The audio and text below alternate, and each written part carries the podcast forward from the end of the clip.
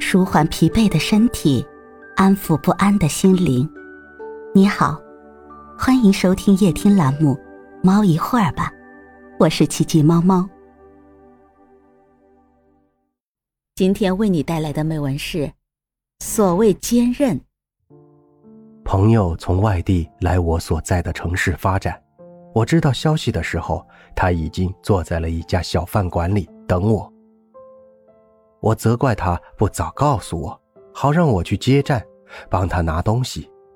他笑着说不想给我添麻烦。我问他：“还没住的地方吧？等会儿我陪你去找房子。”哦，不用了。来之前我已经在网上查了这附近的一些信息，吃完饭我自己去就行。这样我也能在找房子的过程中熟悉一下环境。再说你这么忙，能赶过来陪我吃顿饭就已经很感激了。吃完饭，他从桌子底下拿出一个很大的旅行袋，放在一个大旅行箱上，然后又挎上沉甸甸的包，有些蹒跚的向外走去。我过去帮忙，他拒绝了。看见我满脸的不解，他解释道：“别误会，不是不希望你帮忙。”而是你能帮我一时，却帮不了我一世。你若是帮我暂时减轻了负担，我心里就容易产生依赖，但没有人能够一直帮我。要是形成依赖别人的习惯，我就很难有勇气和信心去面对未知的一切。他的话我无力反驳，可是看他这个样子，我心里很不是滋味。还在犹豫时。他给我留下一个灿烂的笑容，然后挥挥手，头也不回的走了出去。接下来的场景我久久无法忘记。纤细瘦弱的他吃力的拉着旅行箱，缓缓的向前走着，两件行李加起来的高度几乎要和他的身高一样了。挎着的包还沉甸甸的，将他一侧的肩膀向下压着。骄阳似火的七月，即使什么也不拿，也热得受不了。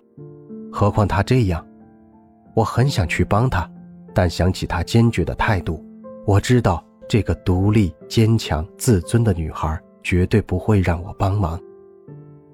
节俭惯了的她，舍不得花钱寄存托运行李，也不愿意给我添麻烦，但不敢想象。她这样步履蹒跚的一个女孩子，在这偌大的城市里，顶着炎炎烈日找房子，要承受怎样的艰辛？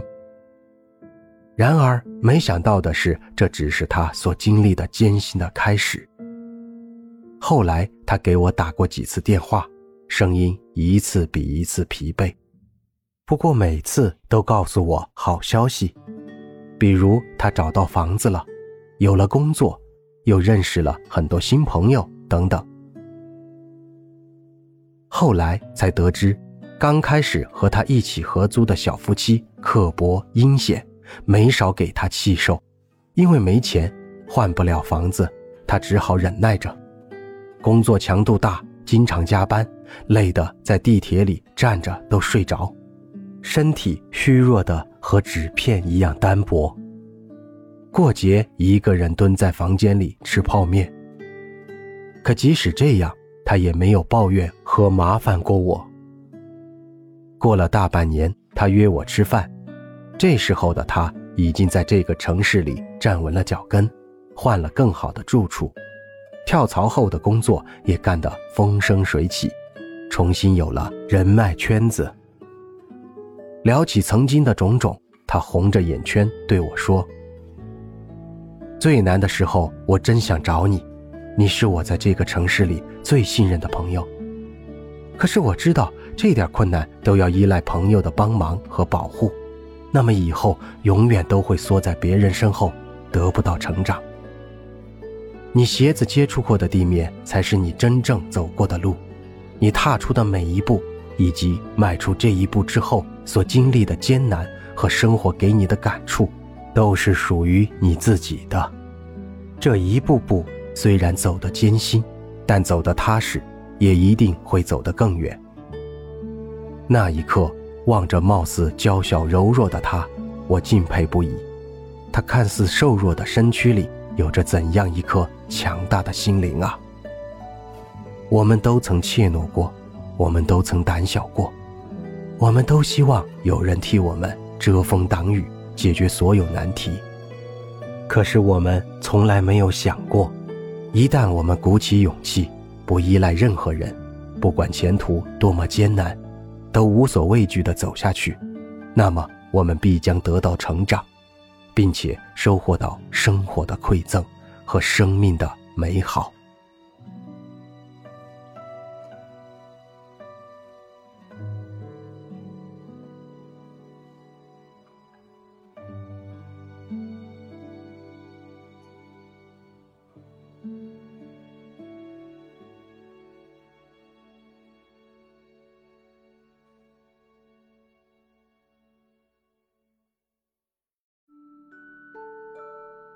今天的分享就到这里了，欢迎关注、订阅、分享、点赞，一键四连，也欢迎评论区交流互动哦。